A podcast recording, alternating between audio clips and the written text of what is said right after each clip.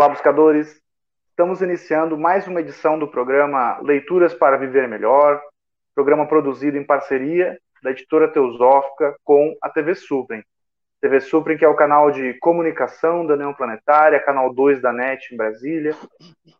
E se você estiver acompanhando pelo YouTube, não deixe de curtir o vídeo, se inscrever no canal, e assim você nos auxilia a produzir mais conteúdo de qualidade para todos vocês. E hoje nós iremos conversar um pouquinho com Oswaldo Condé. Tudo bem, Oswaldo? Seja bem-vindo. Olá, tudo bem? Prazer. Ah, gratidão pela sua disponibilidade. Oswaldo já esteve aqui conosco em mais de uma ocasião, comentou artigos publicados de sua autoria na, na revista Sofia, e hoje iremos abordar um outro artigo. Oswaldo é um, um escritor, um grande pesquisador, tem vários artigos publicados, tem vários livros também publicados. Depois ele vai falar um pouquinho sobre seu mais recente lançamento, que está relacionado, de certa maneira, ao tema abordado hoje. Ele também é membro da Sociedade Filosófica, conferencista, organizador de eventos, uma pessoa bem conhecida de quem estuda religiões e misticismo, tem muito material na internet dele, vídeos, palestras e assim por diante.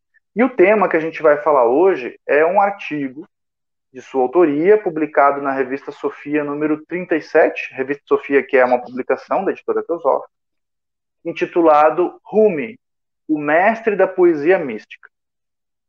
Oswaldo, certamente muita gente já ouviu falar do Rumi, muitas pessoas conhecem a sua história, mas tenho certeza que para muitos é um, é um tema desconhecido e mesmo para muitos que conhecem, às vezes conhecem superficialmente, né? não conhecem muitos detalhes de sua vida. Então acho que a gente poderia começar apresentando quem é a Rumi, por que essa figura é importante, por que, que estamos falando dele aí quase um milênio depois de, de, de, de sua vida. É, conta um pouquinho para nós a, a história, a relevância desse grande poeta. Então, o, é uma grande honra e, ao mesmo tempo, uma, também uma enorme responsabilidade é, apresentar, uh, para quem não ainda conhece ou não tem, ou tem poucas informações, é, Jalaluddin Rumi. Né? É, Jalaluddin Rumi é considerado o maior poeta que escrevia na língua persa, né? Ele e o Attar, né? É, Omar Khayyam, são os grandes poetas, escritores de língua persa. Em 1999, é, o autor mais lido nos Estados Unidos não era nenhum autor que escrevia em língua inglesa. Por incrível que pareça, era Rumi, um autor que escrevia originalmente em persa, né, que é a língua, obviamente, falada no ou farsi, que é a língua é, normal, vamos dizer assim, a, a, língua tradicional, normal do Irã, que, diga-se passagem, tem péssimas relações com os Estados Unidos nesse momento, naquela época, em 99, e ainda hoje, infelizmente. E então é curioso, né, que justamente é, o poeta que escreve numa língua de um país, abre aspas, inimigo, seja o poeta mais lido nos Estados Unidos em 1999. Né? O, a Unesco comemorou 800 anos de nascimento do Rumi.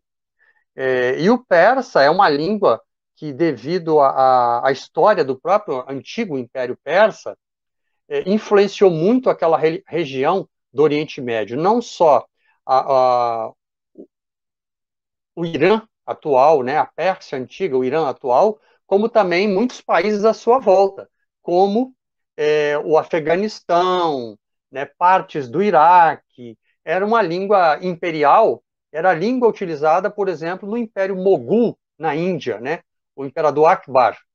Né? O imperador Akbar usava a língua da corte do imperador Akbar, dos imperadores mogóis né, da Índia, era o persa. A primeira tradução dos Upanishads para o latim, feito por Anquetil du Perron, que era um padre francês, foi feito baseado numa tradução dos Upanishads feita para o persa, mandado fazer pelo bisneto do Akbar, o Dara Sikor, filho do Shah Jahan, que construiu o Taj Mahal. Então, o persa era uma língua, a, influência persa era muito grande. E o Rumi, então, nasceu em Balkh, no Afeganistão, e devido às invasões exatamente dos mongóis, é, o, o, a sua família foi caminhando na direção da Turquia e finalmente se estabeleceu em Cônia, onde o Rumi passou a maior parte da sua vida adulta e aonde ele está enterrado. Né? O, o mausoléu do Rumi né, fica em Cônia. E ele é muito famoso, é, não só pelos seus poemas magníficos, né, que são poemas de exaltação do sagrado, da busca da unidade, né, que é um tema muito querido e importante dentro do Islã, já que o Rumi era muçulmano e ele deu origem, o trabalho dele, através do seu filho, Sultan Valad, deu origem àquilo que nós chamamos hoje da escola Mevlev. Mevlev quer dizer nosso mestre, né? Mevlev quer dizer mestre, né? Então, Mevlev, Maulana, quer dizer nosso mestre. Rumi é chamado de Molana, Mevlev. Mevlev de Aladdin Rumi, né? Rumi porque ele nasceu numa região que era de influência de Bizâncio também. Então, daí Rum, Roma. Ele era um expoente do sufismo, né? O que é o sufismo? É o lado esotérico do Islã, como a Kabbalah é o lado esotérico do judaísmo. É, e tudo começa com o encontro dele quando ele tinha por volta de 40 anos e tinha 10 mil seguidores, né? 10 mil seguidores em 1200 e tal, né? 1250, 1240, né? Da nossa era, era muita gente, né? Sem, sem a, a mídia digital de hoje, sem as mídias de hoje, né? Sem os jornais, as revistas, as TVs, os cinemas, né? O, toda a mídia digital de hoje, ele tinha 10 mil seguidores. E ele encontra é, com um derviche errante é, chamado Shams, né? Shams quer dizer sol em persa. Esse derviche chamava-se Shams de Tabriz, ou seja, o sol da cidade de Tabriz. E esse derviche, então, é, causa um profundo impacto na mente e no coração do Rumi, de tal forma que ele abandona todos os seus seguidores e torna-se seguidor de um derviche esfarrapado, de um derviche errante, né? um kalandar. Né? no Paquistão eles chamam de kalandar. Kalandar quer dizer derviche errante, um derviche que não tem um templo onde ele fica, onde ele habita. Ele vai de vila em vila pregando e muitas vezes também cantando e recitando poemas de cunho espiritual. Então, Rumi abandona seus seguidores e torna-se um discípulo de Chamos de Tabriz. E passa 30 dias os dois trancafiados numa casa, onde naturalmente o Chance dá a ele uma iniciação, transmite a ele conhecimentos e passa para ele aquilo que na linguagem sufi é chamado de baraka, que quer dizer poder espiritual, ou darshan na tradição hindu. Eu sei que tem várias versões de como que o Chance apareceu a primeira vez. Conta para nós uma delas a que você acha mais interessante. Então, uh, tem umas duas versões que dizem respeito ao Rumi estar à beirada de um poço, examinando livros, estudando, né? Que ele era um, um jurisconsulto. E, e, na tradição islâmica, você tem quatro linhas de jurisprudência islâmica, né? E ele é especialista nesse assunto, nesses assuntos. E também quando as pessoas tinham dúvidas sobre Sharia, sobre a lei, sobre legislação, consultavam com ele. E ele tinha, como dissemos, mais de 10 mil alunos. Então, eh, ele dava aula nas madraças, nas escolas religiosas, né? fazia discursos muito concorridos. E aí ele estava examinando os livros na beira de um poço e, de repente, vai passando um mendigo esfarrapado e o mendigo pergunta para ele o que é aquilo, se referindo, apontando para os livros, aquela pilha de livros. E aí o Rumi, né, que, que esse mendigo miserável e aparentemente ignorante sabe sobre livros, sobre leis? Ele vira para o mendigo e diz um pouco arrogantemente assim, né? Isso não é da sua conta, você não sabe o que é isto. Aí o mendigo se aproxima, faz um gesto brusco e atira os livros todos dentro do poço. E aí o Rumi olha e vê os livros dentro do poço, né? E a, as páginas se desfazendo, né? A tinta sumindo nas páginas. Os livros eram coisas raríssimas, eram livros herdados do seu pai, que eram que era também um jurisconsulto, um CAD, um, um, um juiz, uma pessoa especializada também em leis e tal. E aí o Rumi fica desesperado e ele, eles pegam, né? O Rumi cata os livros assim desesperados. Aí quando ele pega os livros e vai examinar os livros, os livros estão absolutamente secos intocados. Aí o Rumi arregala os olhos. Meu Deus, mas o que é isso? Né? O, o fenômeno, né? O que é isso? E olha na direção do, do, do Shams. Aí o Shams vira para ele assim: Você não sabe o que é isso. E vai embora. Aí o Rumi fica louco, né? Fica desesperado. É, este é o programa Leituras é. para Viver Melhor. Hoje estamos conversando com Oswaldo Condé, sobre um artigo publicado na revista Sofia, número 37, publicação da editora Teosófica, intitulado Rumi, o mestre da poesia mística, de sua autoria. Nós iremos para um rápido intervalo e voltamos daqui a pouco. Até já.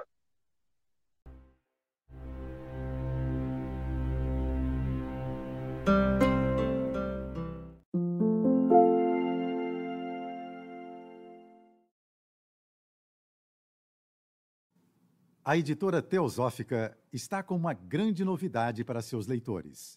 A revista Sofia, publicação que há quase 20 anos apresenta temas relacionados à espiritualidade, autoconhecimento, religiões, ciência e filosofia, agora está disponível também na versão digital.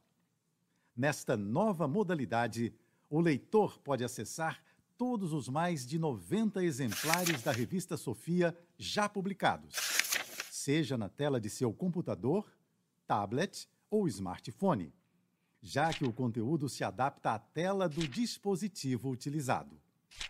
Entre em contato pelos canais da editora Teosófica para maiores informações e consulte os valores promocionais para quem já é assinante da revista impressa. Editora Teosófica Livros para Viver Melhor.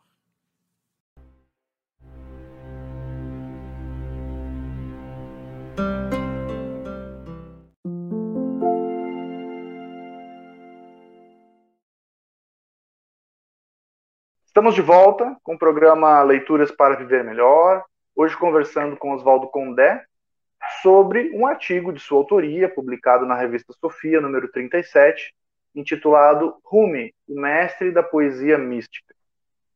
Oswaldo, para quem não, não conhece, ah, nunca teve acesso a um texto do Rumi, fala um pouquinho para nós sobre o, o, teor dos poemas, se você puder trazer um exemplo. Ao, ao, ao, no, no, artigo você traz, né? No artigo ali tem algumas citações de poemas dele. Traz um pouquinho uma amostra grátis aí para a gente saber o que, que a gente pode esperar das obras de Rumi?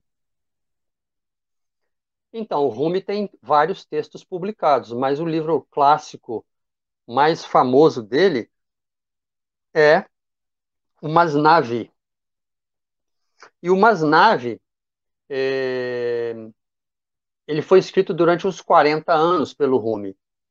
O Rumi entrava, é... depois que o Shams de Tabriz, o mestre espiritual dele, desapareceu, e há várias é, controvérsias por que e como o mestre dele desaparece, é, desaparece de forma definitiva, o Rumi fica com saudades do mestre, ele entra em estados alterados de consciência e começa a recitar poemas em persa. Começa a recitar, ele escrevia também em árabe, conhecia árabe, mas ele começa a escrever, ele começa a ditar poemas em persa, o Masnavi todo ditado em persa. E os alunos dele, percebendo a, magnificência, a importância, o, o, simbolismo, a transcendência desses poemas, eles começam a tomar notas desesperados, né? Então diz que ele, o Rumi, colocou a mão, cadê a mão? aqui. ele coloca a mão numa coluna da mesquita e começa a girar com a mão apoiada na coluna dessa mesquita, ele começa a girar em volta dessa coluna e a declamar os poemas. E os seus discípulos vão tomando nota. E a poesia sufi, ela tem características muito especiais, porque quando ela fala em amor, às vezes ela fala em amor, por exemplo, falando que, ah, como uma moça determinada era bonita. Tem um, um kawali, uma música sufi tradicional, que fala assim, ah, existia uma mulher que era tão bela, tão bela, os seus dentes eram, eram como marfim, os seus ombros assim, o seu pescoço como uma coluna, né? Seus cabelos desciam em ondas. Vai descrevendo uma mulher tão bonita, tão bonita, que todos que, se olhavam, que olhavam para ela se apaixonavam, né? Diz que Moisés se olhou, olhou para ela e ficou apaixonado. Jesus, quando a viu, caiu de amores, né? E aí vai falando, né? Vários profetas que viram essa mulher tão bonita, tão bonita, tão bela, que causavam um impacto, né? Aquilo que os sufis chamam de ishq. Ishq quer dizer amor transcendente.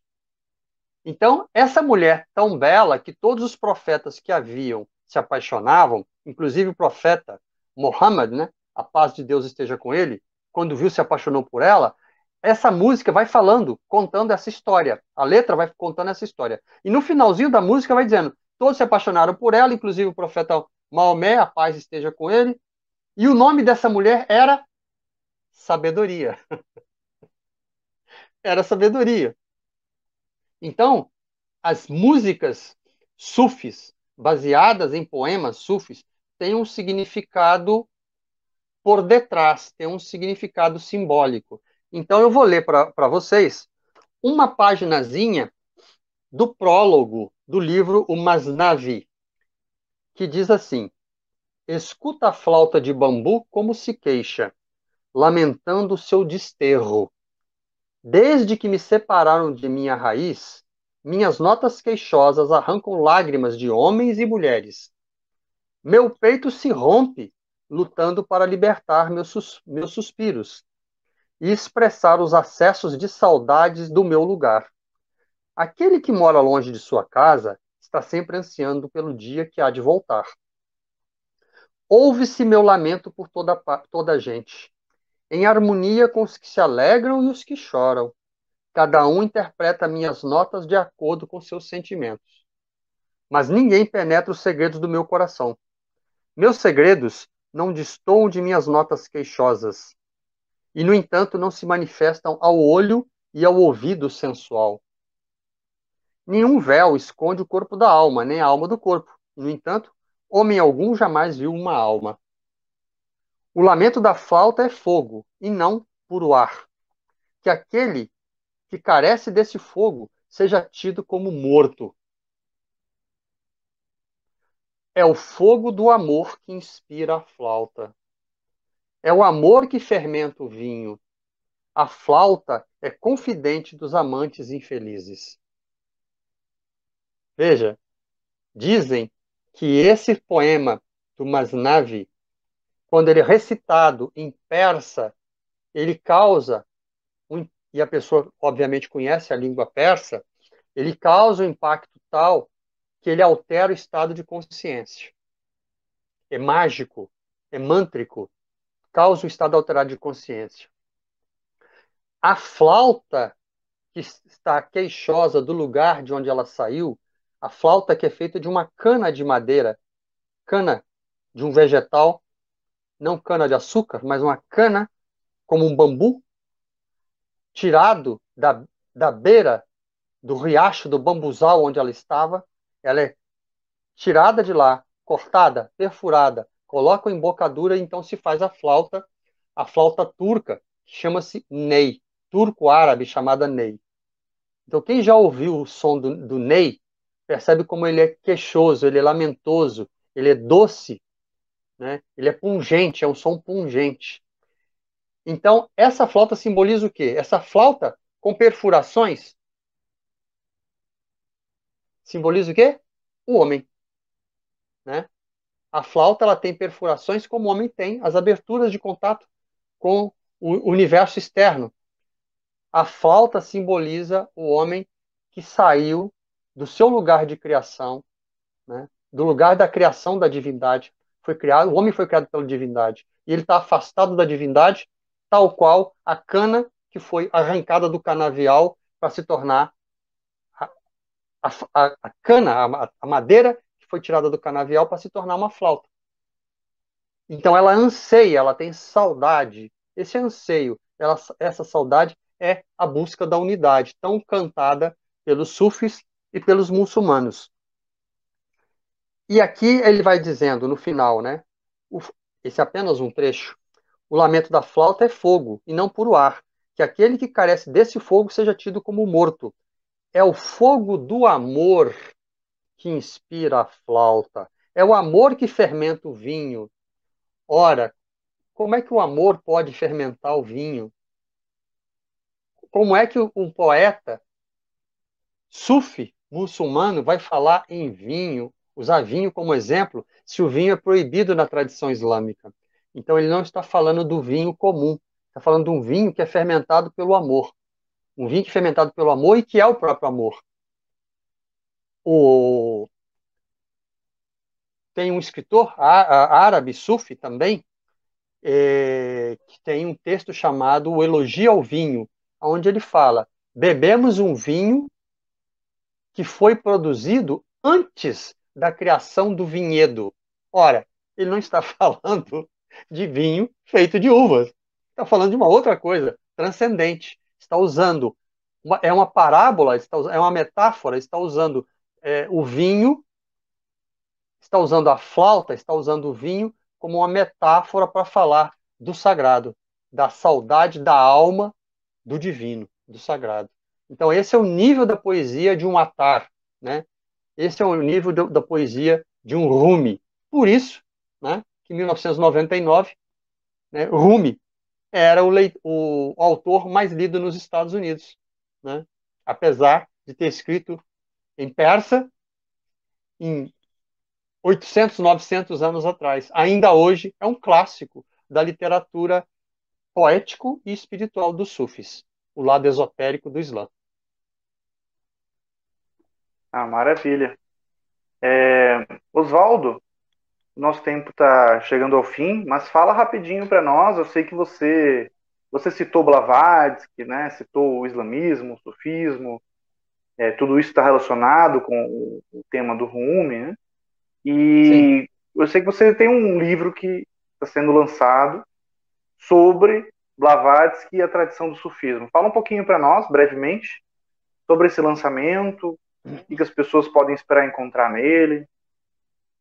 Então, agora, no início de 2023, nós vamos lançar, é, e a gente pretende fazer uma parceria com a editora Teosófica, né? Para que a editora Teosófica possa também distribuir esse livro, porque é um livro que faz uma ponte entre o esoterismo islâmico, o sufismo ou tasawuf, e a teosofia. Quais são os pontos de contato entre teosofia e sufismo? Então, esse livro chama-se Helena Blavatsky, Teosofia e Sufismo. É a primeira obra escrita no Brasil, talvez no mundo, onde faz essa relação, mostrando os pontos de contato. Eu acho que vai ser interessante para os pesquisadores eh, de teosofia e também sobre a vida da Blavatsky e ou aqueles que se interessam por sufismo, claro. Ah, com certeza. Fica aí o convite, então, para posteriormente cada um pesquisar e adquirir o livro. Ele vai estar disponível também nos canais da editora Teusó. Este foi mais um episódio do programa Leituras para Viver Melhor. Hoje conversamos com Oswaldo Condé sobre um artigo de sua autoria publicado na revista Sofia número 37, intitulado Rumi, o mestre da poesia mística. Até a próxima vamos ficando vez. por aqui e até a próxima.